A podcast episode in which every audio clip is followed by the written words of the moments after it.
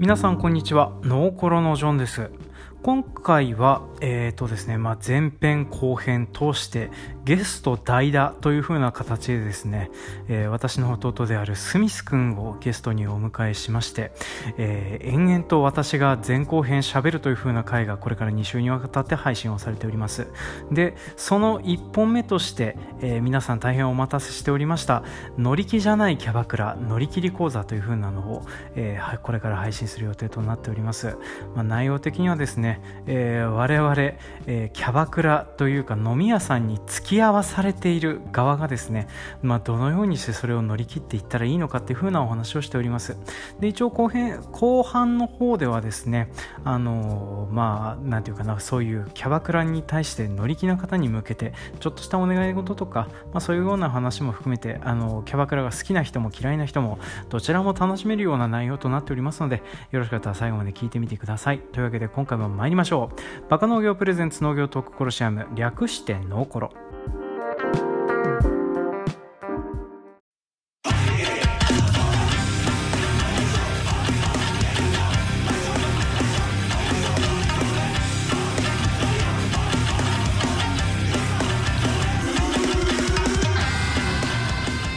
はい今週のゲスト代打は北海道江別市在住30代でよかったよね。はい、はい、ね。えー、農業生産法人従業員のスミスさんです。よろしくお願いします。よろしくお願いいたします。はい、えー、スミスさんはジョンさんの弟でして、えー、ジョンさんが以前に配信してたポッドキャスト番組バカ農業の頃から、えーと、他のパーソナリティが捕まらないとか ゲストパーソナリティがいないっていう風な場合にですね、えー、ピンチになった際の代打として出演していただいておりますっていうね。まあ主にあのアブさんと同じような使われ方をする人で同じじみっていうね。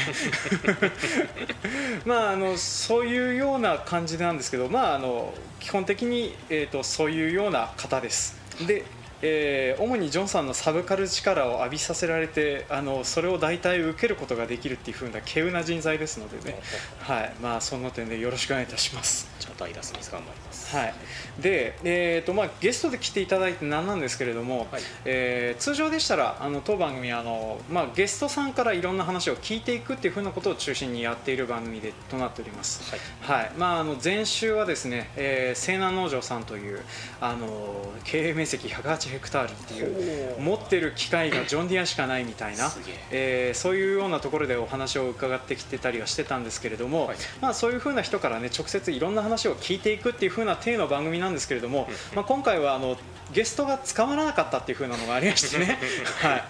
あの予定だったら6月中、僕あの3人ぐらいゲストさんと収録をする予定を立ててたんですけれども、まあ、それがですね全部あのなんていうかなえー、6月ってどうせお前らこの時期暇なんでしょって思ってる団体がですね、4つも5つも6つもあったらね何もできないっていう風なのがありまして、ね、意外と6月の方が忙しかったします、ね、はい、なんであの6月私あの毎日いろんな予定が詰まってたおかげで何も収録できず、えー、現在こういった形でね、えー、穴埋め配信という風な形をさせせざるを得ないような状況となっております。はい、はい、というわけであの私の球を一方的に打つ止め受け止め続けるキャッチャー役としてね、えー、来ていただいている今回なんですけれども、えー、今回の内容としましては、まあ、あの冒頭でオープニングの方で、えー、私があのこれね前後オープニングエンディングは別撮りで喋ってるので、えーぜまあ、皆さんあの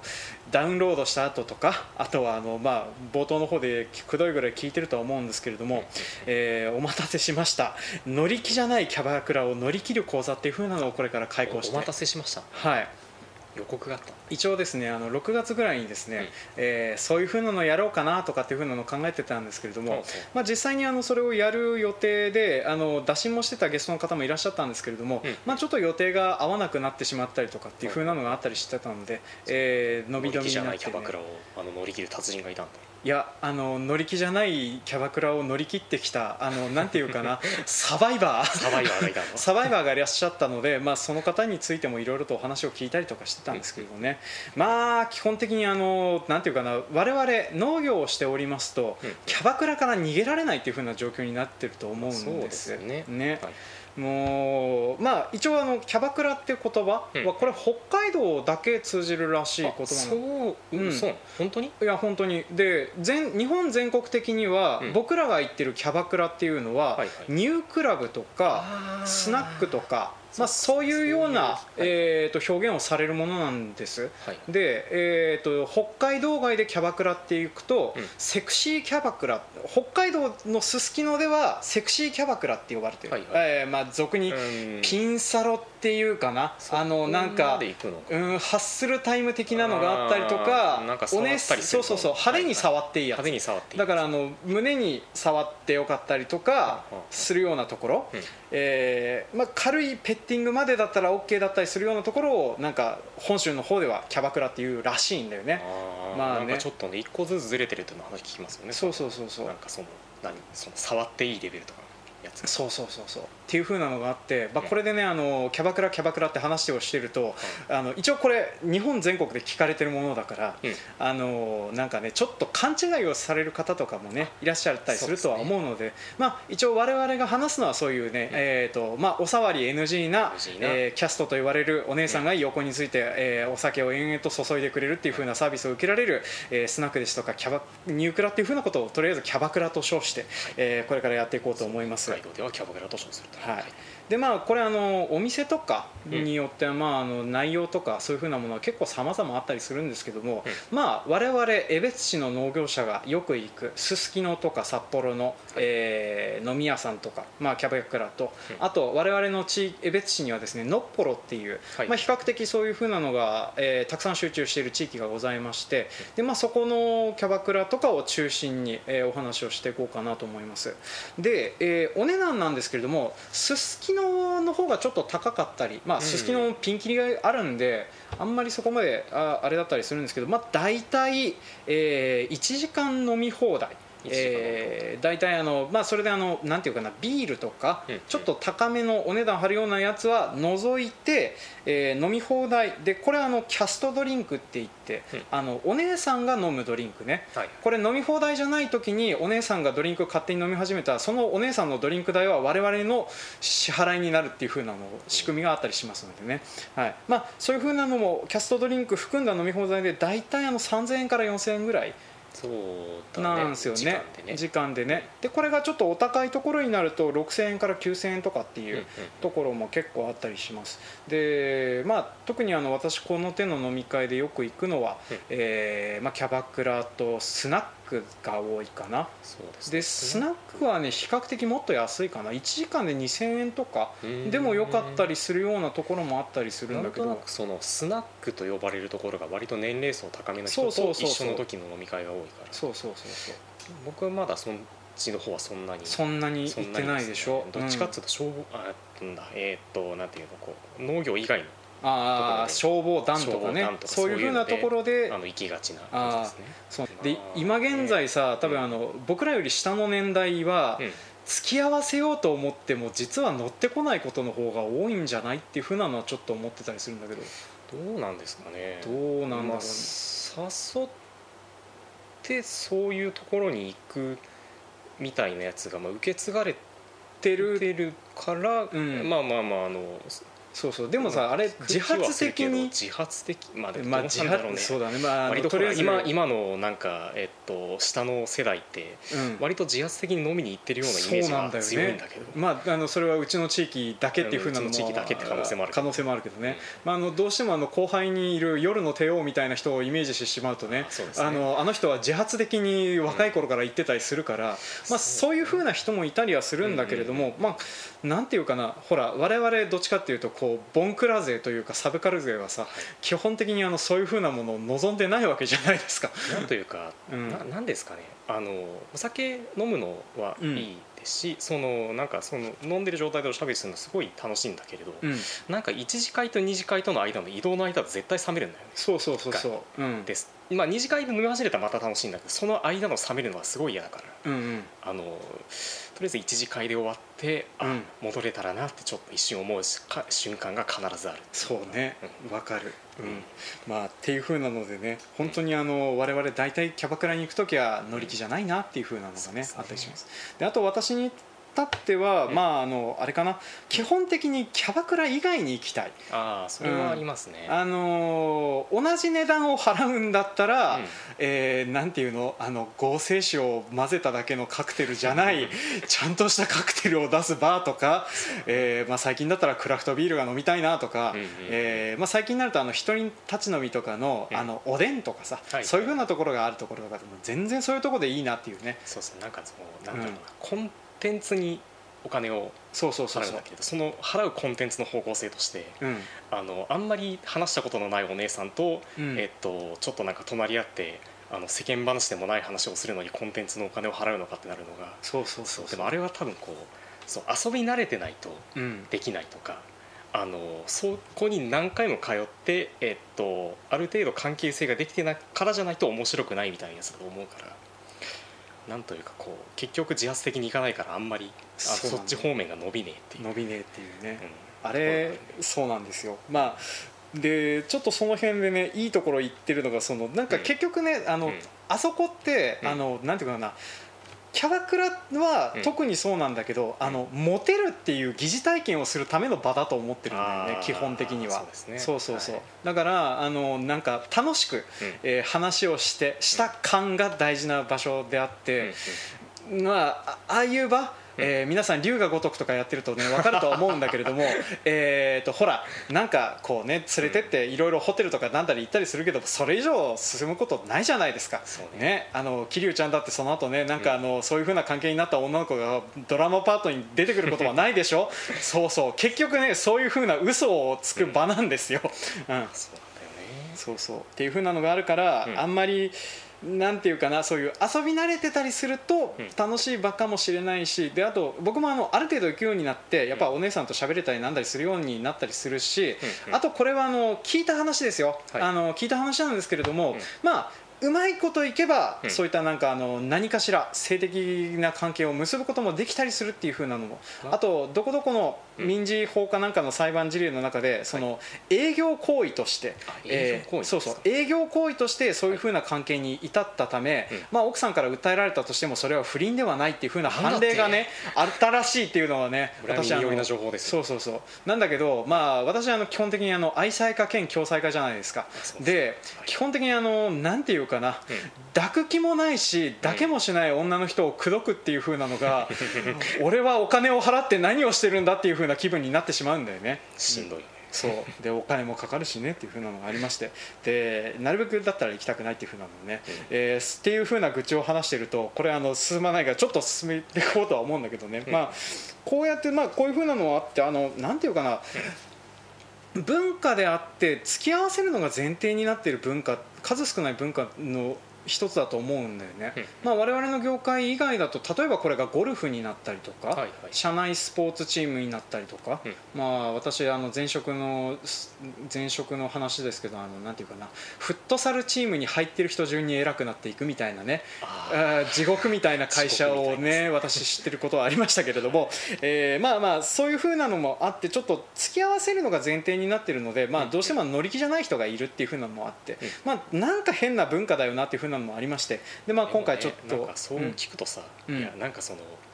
飲み会じゃなくて逆にその二次会二次会じゃなかった、えー、とそういう飲み会の延長で二次会の付き合いみたいなのがあるのやつがさうんうん。今言ったみたいに、うん。フットサルチームに所属する付き合いみたいになるってなったらうん。俺は絶対二次会の方に行きたいとそうだね。まあそれよりはマシでしそれょよりはマシだ。ね、あと休日ゴルフに付き合ってくださいって言われてさ、うん。ゴルフクラブのセット10万円ですとか言われたらさ嫌でしょ。しかもなんかさ、うん。あの軽く接待を考えてプレーをしなきゃいけないそうそうそうそうそうそう。それはさあの何？ゴルフするだけで楽しいって人だったらさその接待プレーも楽しいだろうけどさ、うん。あの初心者で接待プレーってきついぜ。地獄だよね。たとえそれがゲームだったとしてもきついぜ、まあう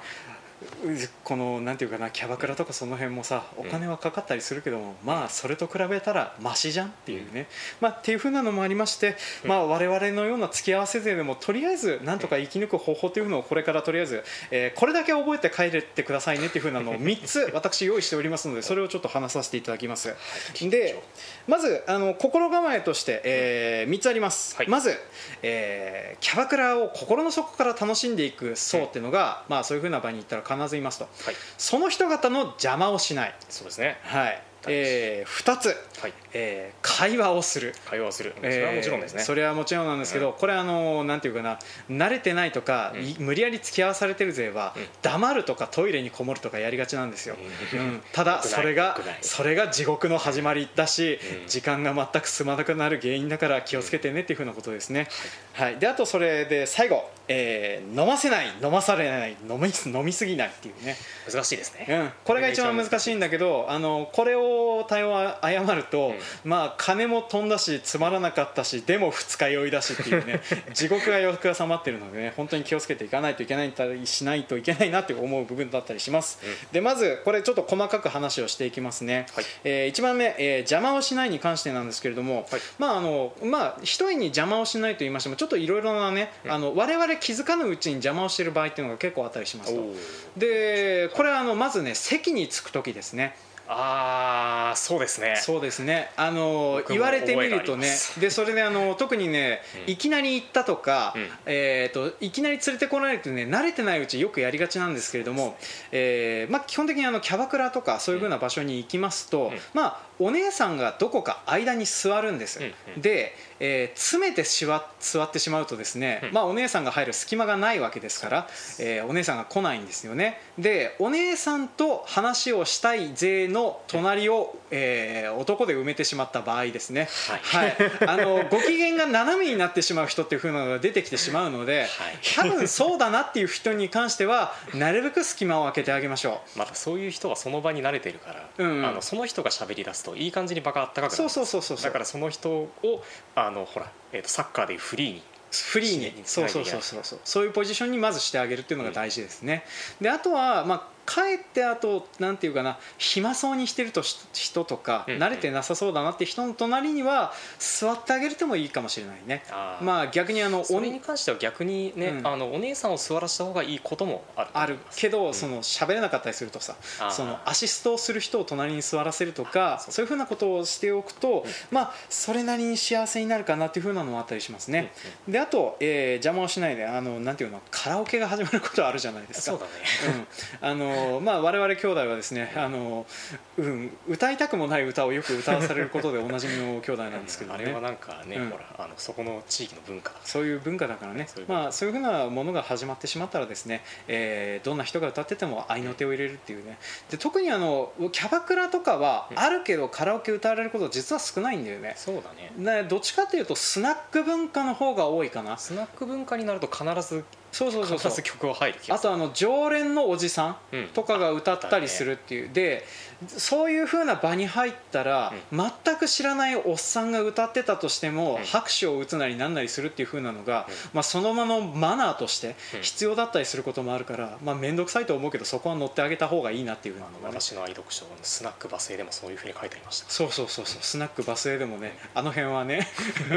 うん、でも嫌だなあんなに何股もさせられて借金させられるを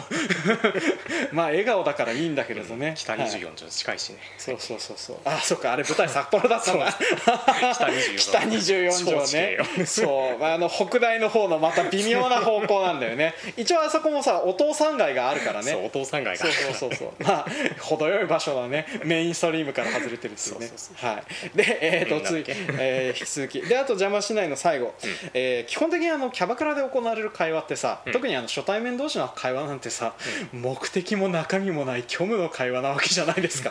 ね。えー、何々ちゃんネイルしたんだかわいいねとかさ、クソどうでもいいとか思いながら ねえー、とであの私バンドやってるんですけどとかっていうふうなのね、えーそうなんだとかね、えー話を聞いたりとか、えーまあ、そんなような虚無の会話をするわけじゃないですか、まあ、あの虚無の会話の最たるものがね、うん。よこの間あの僕えー違う地域の人方と飲んだ時にやったのが、あの名前当てゲームとか源氏の当てのゲームとかっていうね、あうん、外れるたびに酒を飲むっていう最悪のゲームをしてたんですけれども、まあまあ、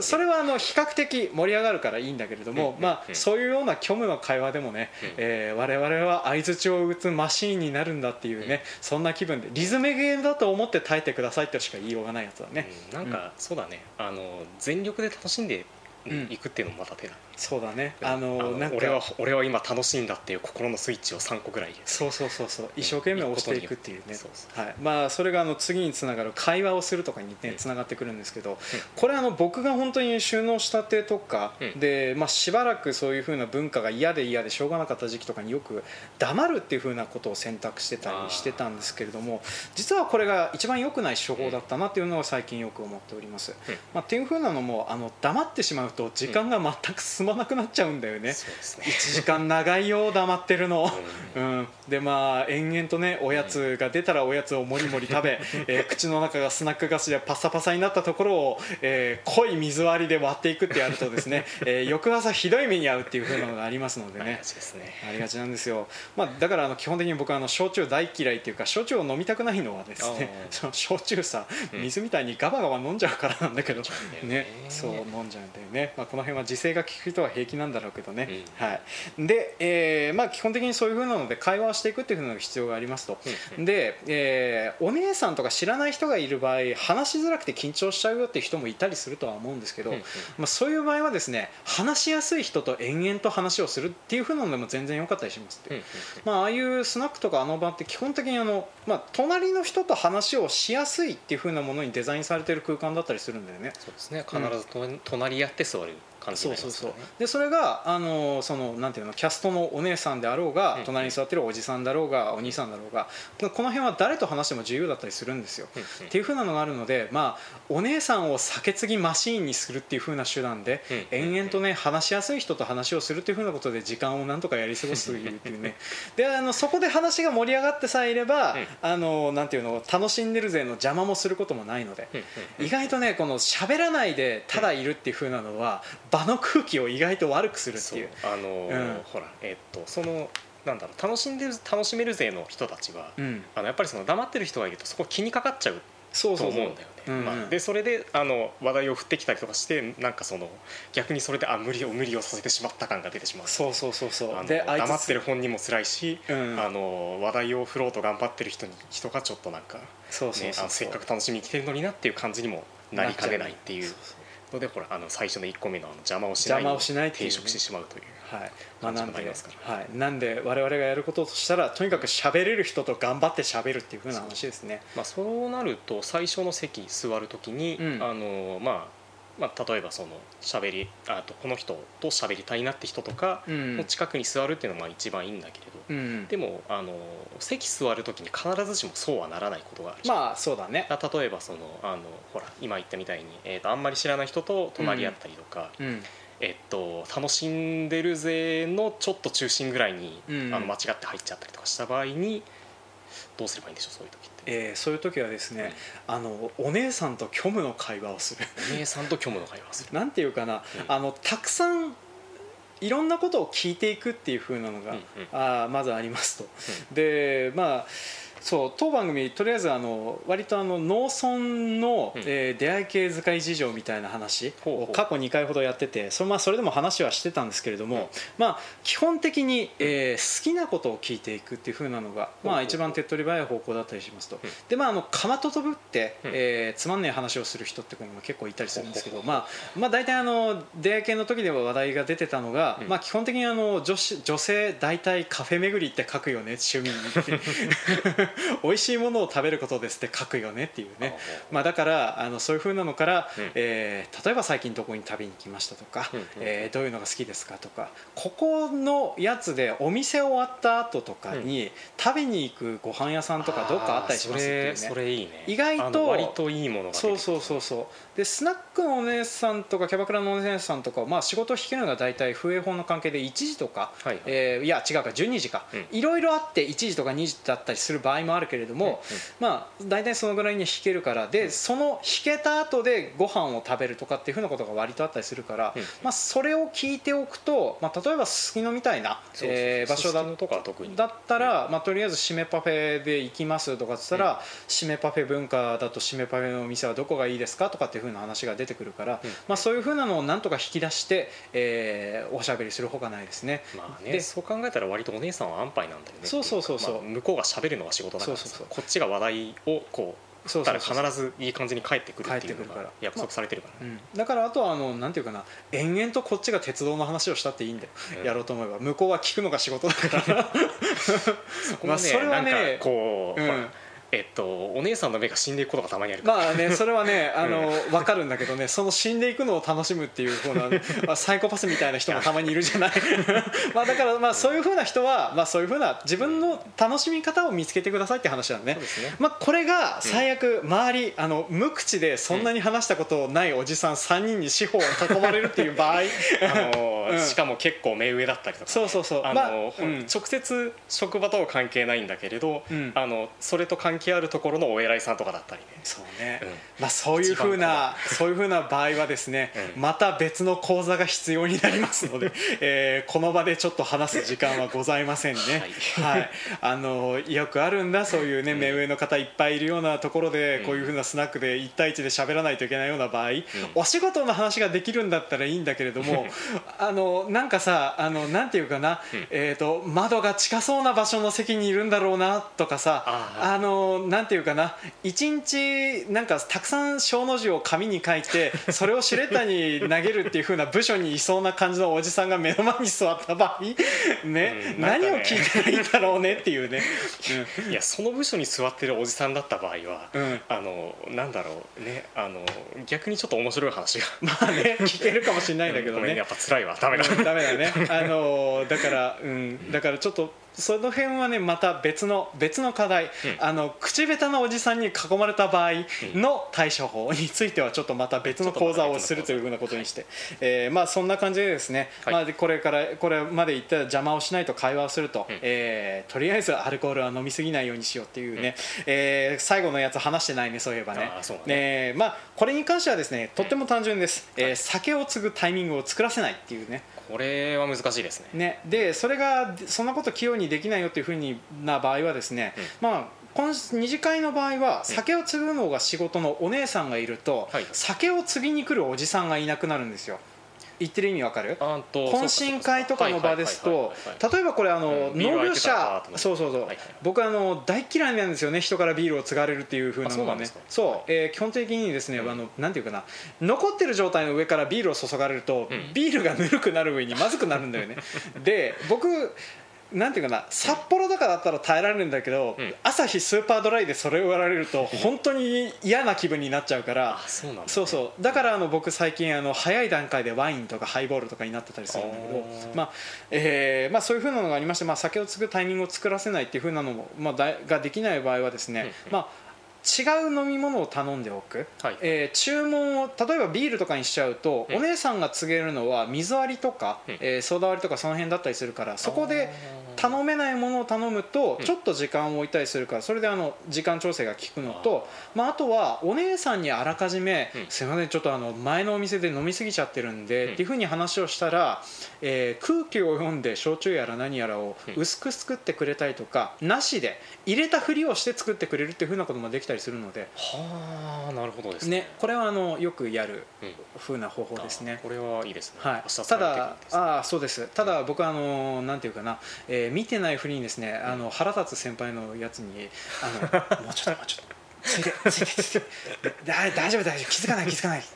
ていうふうな感じでですねえー、となんていうのかな1対1の酒とかを飲ませたりとかっていうふうなことをやるんですけれどもね、まあはい。まあっていうふうなね真似もしたくなる先輩も出てくるのがこういうふうなキャバクラとかあの辺の付き合いだったりします、であのまあこここまで話していって、まあ、もう十分の話は出てたら通りあの、うんまあ、できればその場を楽しめるようになるのが一番だよねっていうふうなのが、うんまあ、我々の共通見解だったりしますと、まあ、それかあのそもそもそういうふうな場に誘われなくなるっていうね、まあ、これはこれで。ね生きるのが辛くなっちゃうこともあるかりするからね。あのーやっぱりその楽しめる方向でやった方が絶対いい。でまあ我々仕事柄さこういう地域に根ざしてていろんな人と関わらないといけないっていう仕事だったりするんですよね。まああのし特にあの新規収納の人方とかそういう遅延とかが全くない人とかもいたりするから、うんでそれがいいのかとか思うこともあるんだけれども、でもやっぱりその辺でつながってた方がいいかなっていうふうなのをちょっと思ってたりするので、まあ、できればちょっとそういうふうなのができるようになった方がいいんじゃないっていうふうなのが、えー、我々の教育通見解だったりしますと。まあ、でなんか、うん。あの最悪うん酔っ払ってしまえばいいんだとまあそうだね、まあ、なるべく、うん。まあ、お酒飲めない場合はどうするんだっていう、まあおお酒飲めない場合はどうしようかね。そうなんだよそれは困るね。とりあえずあの収録を予定してた方はですね、うん。お酒が飲めなくてあっていう風なのを結構でまあみんなでベロベロに酔って回って、うん。えー理路整然としない話を聞いてるのが辛いっていう。でその人の耐える方法としては、うん。嘘をついてそれを突き通すこそが楽しいって話はしてましたね。あの実はは僕ゲイなんだっていう風な話をしてお姉さんからそのゲイについての話題をいっぱい振ってってもらうけどでもその人は結婚もしてるし子供の兄もいるし まあ完璧な嘘なんだけれどもまあそういう風な嘘を延々とついていくっていうねっていう風なので楽しむっていう風なのでまあなんとか会話するっていう風なことでね逃げていくのがいいのかなっていう風なのね必要があればね、うん。何かしかのね楽しみを見出せるもんだねなんですよね。であとここから先はですね、うん。あの付き合わせる側。あ付き合わせる側、一応あのこのこれを聞いてる方の中にはですね、うん。まあ、自分から望んでいってるとか、うん。まあ行くもんじゃんって思ってる人、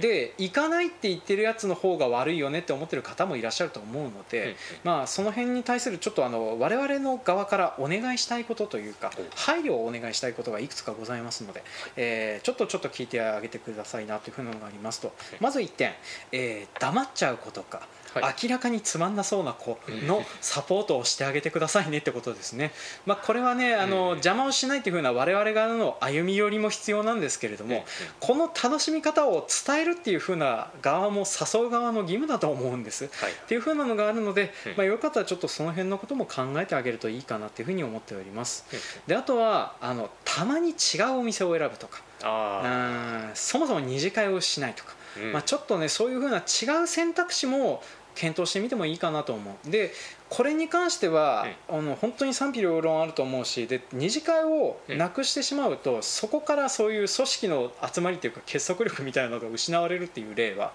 実は結構あると思うね。う。んうん。事例としてなんか聞いた話では多かったりするし衰退していく原因の一つだったりもする。でそれができるっていう風なのはうん完璧なアスペ集団っていうかもうそもそも懇親会自体を開かなくても回っていく組織が懇親会とかは必要ないんだけれども、うん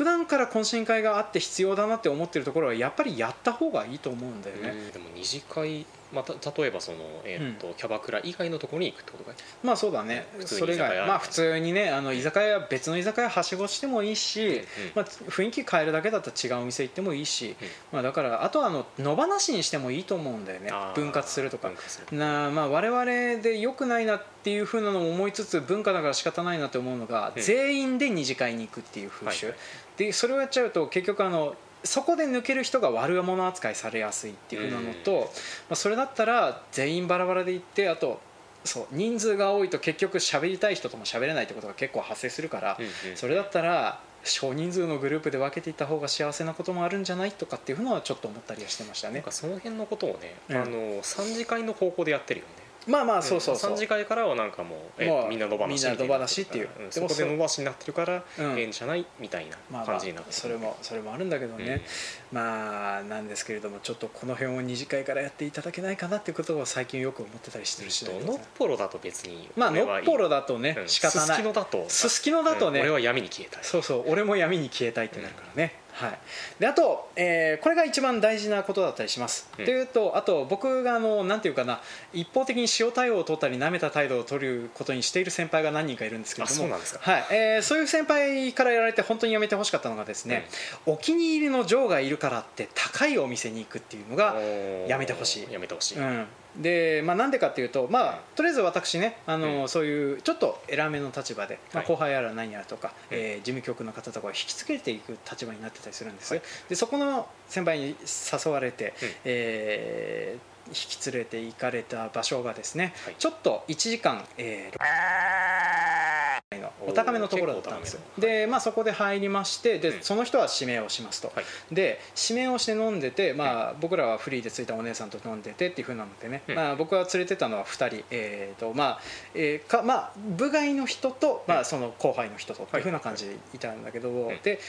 そこの蓋には、まあ、出さない出させないから大丈夫だからついといでっていうふうな形でついてきてもらってと、うんってなると、まあ、僕この時点で、えー、3, 6 3人だから、えーお支払いする予定、うんで、まあ、これがですねあの先輩の方がですねそこほど盛り上がっちゃってもうちょっといいよもうちょっといいよっていうふうになりまして、えー、2時間ほど行った結果ですね、お一人様のお支払いが1000円とかっていうふうなのになりまして。まあそれでね、まあ、先輩連れてったんだから当然さ多少持つと思うじゃん。そうね。割り勘なんだよね、うん。すげえな。うんでなんか知らないけどそのお姉さんが飲む分とか指名料みたいなのも割り勘にするっていうふうに言われてですね。まあまあそれからちょっと一方的に塩対応したり、えー舐めた態度を取るようにしてるんですけれども。あでまあさすがにですねちょっと1000円勘弁してくださいというふうな形になりまして、お金払わないでいいよというふうな形から、えーその時ねくらい徴収したかな結構悲しい話です。でもねそれでしょ、うん。2時間いまああの稼いでるから全然いいけれど、うん。まあ全然なんかねへでもない額だし気にしてないんだけれどねグレーな泡のお風呂にも行けるしグレーなマッサージ屋さんにも行けるし、えー何せ映画が24本見まあとりあえずうんそういうふうなので、えー、と延々とネチネチあの恨みがましく思う人間もいたりしますのでね、まああの行った場合におごるっていうふうな建前を見せた場合にはですね、えーなるべく出すようにしていただければいいかなっていうふうなのをね、えー私のごかな感想というふうな場合だったりしますと。であと最近はあの後輩に誘われていくこともあったりするんですけどできれば誘わないでほしいなっていうふうなのは、ね、よく思ってます。はい。それは。お金を出したくないんだよ。それそれはさ、今言ったことと矛盾するじゃねいやまあ出すけどね。出してあげて。いやなあのへでもね。行きましょうぜ先輩ってなってんだから。ゃそりゃね一円とかねへでもねえ額だから出しますけどね、まあまあ出すたびにね、うん、グレーなマッサージ屋さん1回分とかね、ちょっとそういうふうに換算してしまうのは人間として仕方ないことだと思うんですよ。そうですね、うん。まあでもどっちのお姉さんもねあの、うん。今後仕事を助けてくれたりしないからね、まあ そうだね、うん。まあ、っていうふうなのもありますので、えー付き合わせる場合はちょっとその辺をね考えていただければなというふうに思っております、はい。まあ、こんだけいろいろと話しましたけど基本的にね、うん。僕らはあのどちらの立場も尊重したいと思ってる。そうですね。あの苦手な側も楽しんでる側も尊重していって、えーみんなで幸せにそういうお店に行けるようになればいいなっていうのが我々の見解として、楽しいキャバクラライフをみんなで送ろうと。そうですね、うん。まあ、そういうふうな話になっておりますと、はい、なんでお互いに歩み寄っていきましょうというところで 今回のお話は締めさせていただきたいと思います。というわけで、えー今回は、えー、ダイナン・スミス君をお相手に迎えまして乗り気じゃないキャバクラ乗り切り講座でした。はい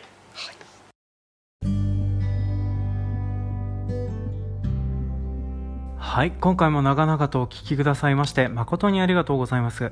当番組への感想コメントは、ツイッターハッシュタグ、ノーコロとつけてつぶやいてください。ツイッターやってないよという方は、メールアドレス、ノーコロ at gmail.com までメールをお送りくださいますようお願いします。また、当番組の公式ツイッターアカウントをフォローされていない方、もしよかったら、当番組の公式ツイッターアカウントをフォローしていただくようお願いしております。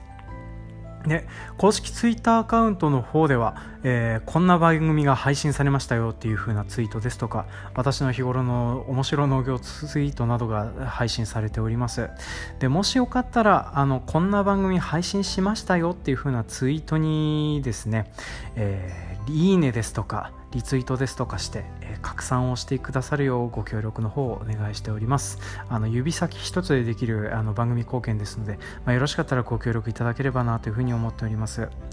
でまあ大体エンディングのコーナーではですね。いただいたお手紙やら何やらを紹介したり自覚意欲をしたりっていう風なのをしてるんですけれどもその前にちょっと本編の方で補足をさせてください。あのというのもですね、まあ、今回あのお聞きいただいた通りかなりピー音が連発する、えー動物の鳴き声が大合唱になってるところがあったかと思うんですけれどもね、まあ、あやってあの編集に編集を重ねていくとですね、えーまあ、ちょっと言ってる内容がよく分かんなくなっちゃったりする部分もありましたんでちょっと補足してくださいね、まああのー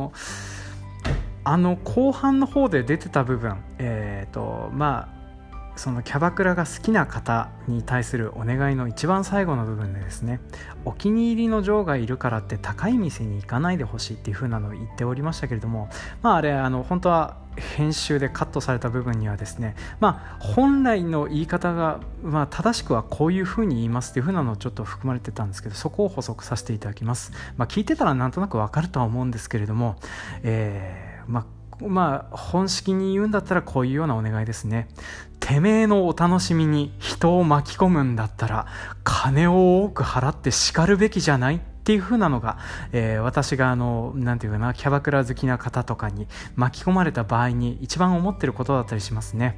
まあ、あの、あれは3次会で起こった出来事だったりはしてたんですけれども、まあ、あの、付き合わせていくのもね、上の立場のものだなっていう、あの、役割だなっていう風なのも思って、まあ、えー、その、なんていうかな、お金払わなくてもいいよっていう風な形を2人を連れて、えー、まあ、そして後輩である私も連れて行って、てめえのの分だけ支払って割り勘でおしまいっていうのはねえだろっていう風なね、えー、そんなような恨み事をですねあのだいぶあの動物の鳴き声でカットしてたんですけれども、えー、延々と10分近くそれを話してたもんですから、まあ、かなり短くなったっていう風なのもありましてね、まあ、あとあのお支払い額に関してはですねちょっと悲しくなるので伏せました。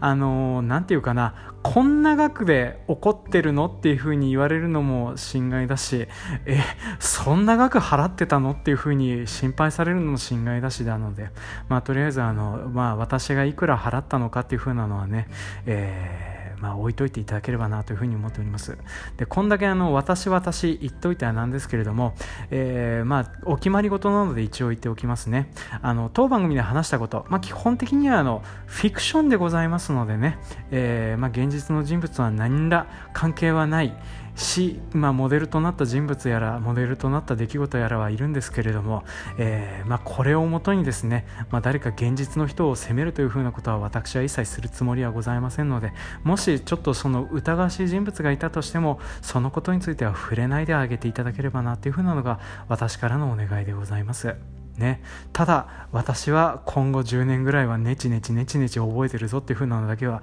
伝えておこうかなというふうに思っております。はい。で、えっ、ー、と、定型文的な恨み事を述べたところでですね、えー、まあエンディングのコーナーでは、あの、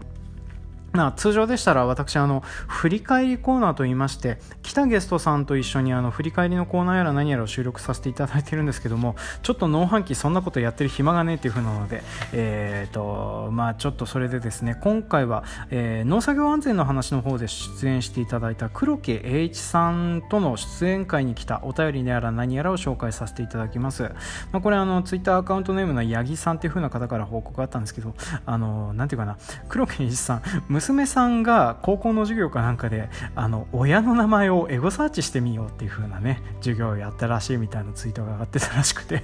あのまあ当番組のラジオ出演の音源が出てくるっていうねちょっとつらみのあるエピソードが出てたなっていう風なのありましたね。えーとまあ紹介していきますね。まずツイッターのアカウントネームスルメ侍さんよりコメントいただいております。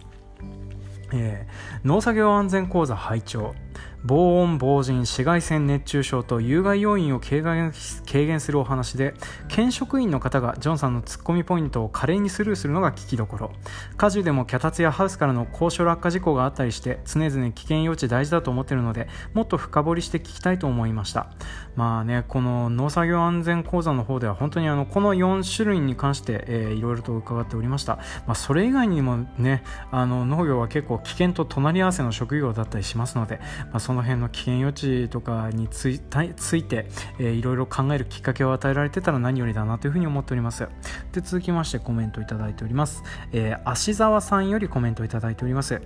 作業現場にポスターを貼ったりする文化は我が家にはないのだけれどカレンダーならむちゃくちゃあるからカレンダー媒体で作ってほしい。食事をしながらふと見れたり家族家族の話題に上がると効果倍増。各月対策や作物別や子供目線とかいろいろ応用できそうなのではっていうね。あの、まあ、確かにあのカレンダーは結構良さげですね。よくあのなんていうかな肥料屋さんとかねそういう資材関係の人方から、まあ、毎年初めになるとあのカレンダーもらったりなんだりするんですけど、どまあ、確かにそこで書かれてるのがねあの漠然とした風景とか、えー、漠然としたあのなんか占いとか載せるぐらいだったら確かにあのこういうふうなことを気をつけたらいいねっていうふうに貼ってみるとかそういうふうなのをやってみるっていうのは良さそうなアイデアですね、まあ、これあの黒木さんの方に話をしてみて、えっと、ちょっとそういうふうなのを考えてみてもらってもいいかもしれませんね、えー、続きまして、えー、トリフィードさんよりコメントいただいております。体育の授業の装備にサングラス導入はめちゃめちゃいいアイデアだと思いました。通学用ヘルメットを配布している自治体があるので一緒にサングラスもつけたらいいですね。自然と安全側に向かうシステム設計大変勉強になりました。えー、まあ、サングラス1個700円見込みでボランティアあのこれあのなんていうかな。オリンピックの方でそのなんか配るみたいな記事をリツイートされてたんですけど、えー、そのサングラスが1個700円の見込みでボランティアには無料で配布したらいいし会場でジュニア大人サイズ展開したら販売してくれないかなみたいなコメントとかも寄せていただいておりました。本当にありがとうございます。またあの競泳ええーと、競輪用のなんかあのスポーツ下着的なのがいいよみたいなのも挙げられておりましたね。本当にいつもありがとうございます、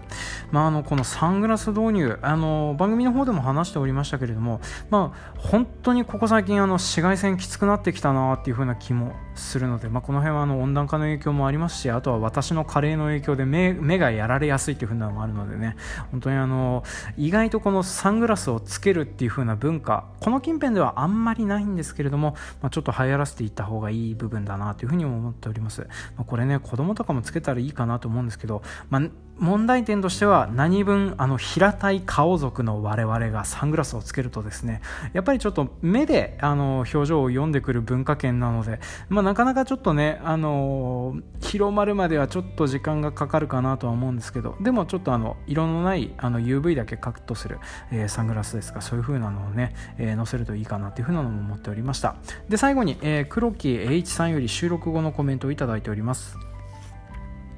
農作業安全の話をすることができて楽しかったです。知っていれば防げるような簡単なことでも知らないととんでもないことになったりするので知識は大事です。でも実際の事故は危険だと知っていても様々な要因が重なり起こります。焦った時ほど冷静に一息入れて考えて次の手を間違えないようにしてください。日頃から機械をメンテナンスしておけば困った時には機械も助けてくれると思うので自分の機械を好きになって大事にしてください。っていう風なコメントをいただいておりました。コメントをいただいた時期はですねもう今、えー、まあ、これあの配信をする前日に収録をしてるんですけれども、まあ、九州の方で豪雨災害やら何やら本当に大変とかっていうね、まあ、黒木さんのいる場所もあの雨やら何やらで本当にひどい目に遭ってる状況 なんかこんなコメントいただいてて、まあ、大変恐縮だったりするんですけどね,、あのー、ねまあ、どうしても雨やら何やらなると畑が気になっちゃったりしていくんで 行きがちなんですけれどね、まあ、なんですけど、まあ、なるべくあの身の安全を第一にしていただければなというふうに思っております。あなんで、えーと、こんな感じで本当にコメントいただけてありがとうございました。で最後、えーと、これあの前週の配信に関してちょっとツッコミいただいてたので、あの、ツイッターのアカウントネーム、マクロさんよりコメントいただいております。私、あの、前週の方でですね、えー、銀番号のついてる銀行名が日銀の支店みたいな勘違いをしてたんですけど、どうもこれ、あの、国立、明治にできた国立銀行の名残の番号だっていう風なのをね、ツッコミいただいておりました。えー、ひら、あの、改めて訂正させていただきます。はい。っていう風な感じでですね、まあ、いただいたコメントとかはこういったエンディングコーナーの方でダラダラダラダラと長々と紹介させていただきますので、まあ、よろしかったら当番組宛てにどんどんどしどしコメント、えー、お寄せいただけるとありがたいなというふうに思っております。で、えーと、次週なんですけれども次週もゲスト代打としてスミス君をお呼びしております。で次週何話すのっていうふうに言いますと、えー、農繁期の時に現実逃避をするのに最適なサブカルコンテンツは何でしょうかっていうね、えー、ここ最近というかあの当番組では初めてになるサブカル界となっておりますので、えー、よろしかったらあのサブカル界がお好きな方はですね楽しみにしていただけたらなと思っております、まあ、あの農業に関する話を聞きたい方はですね、まあ、ちょっと次週だけあのサブカルにお付き合いいただければと思っております。というわけで長々とお付き合いいただきまして本当当にありがとうございました。次回もお楽しみに。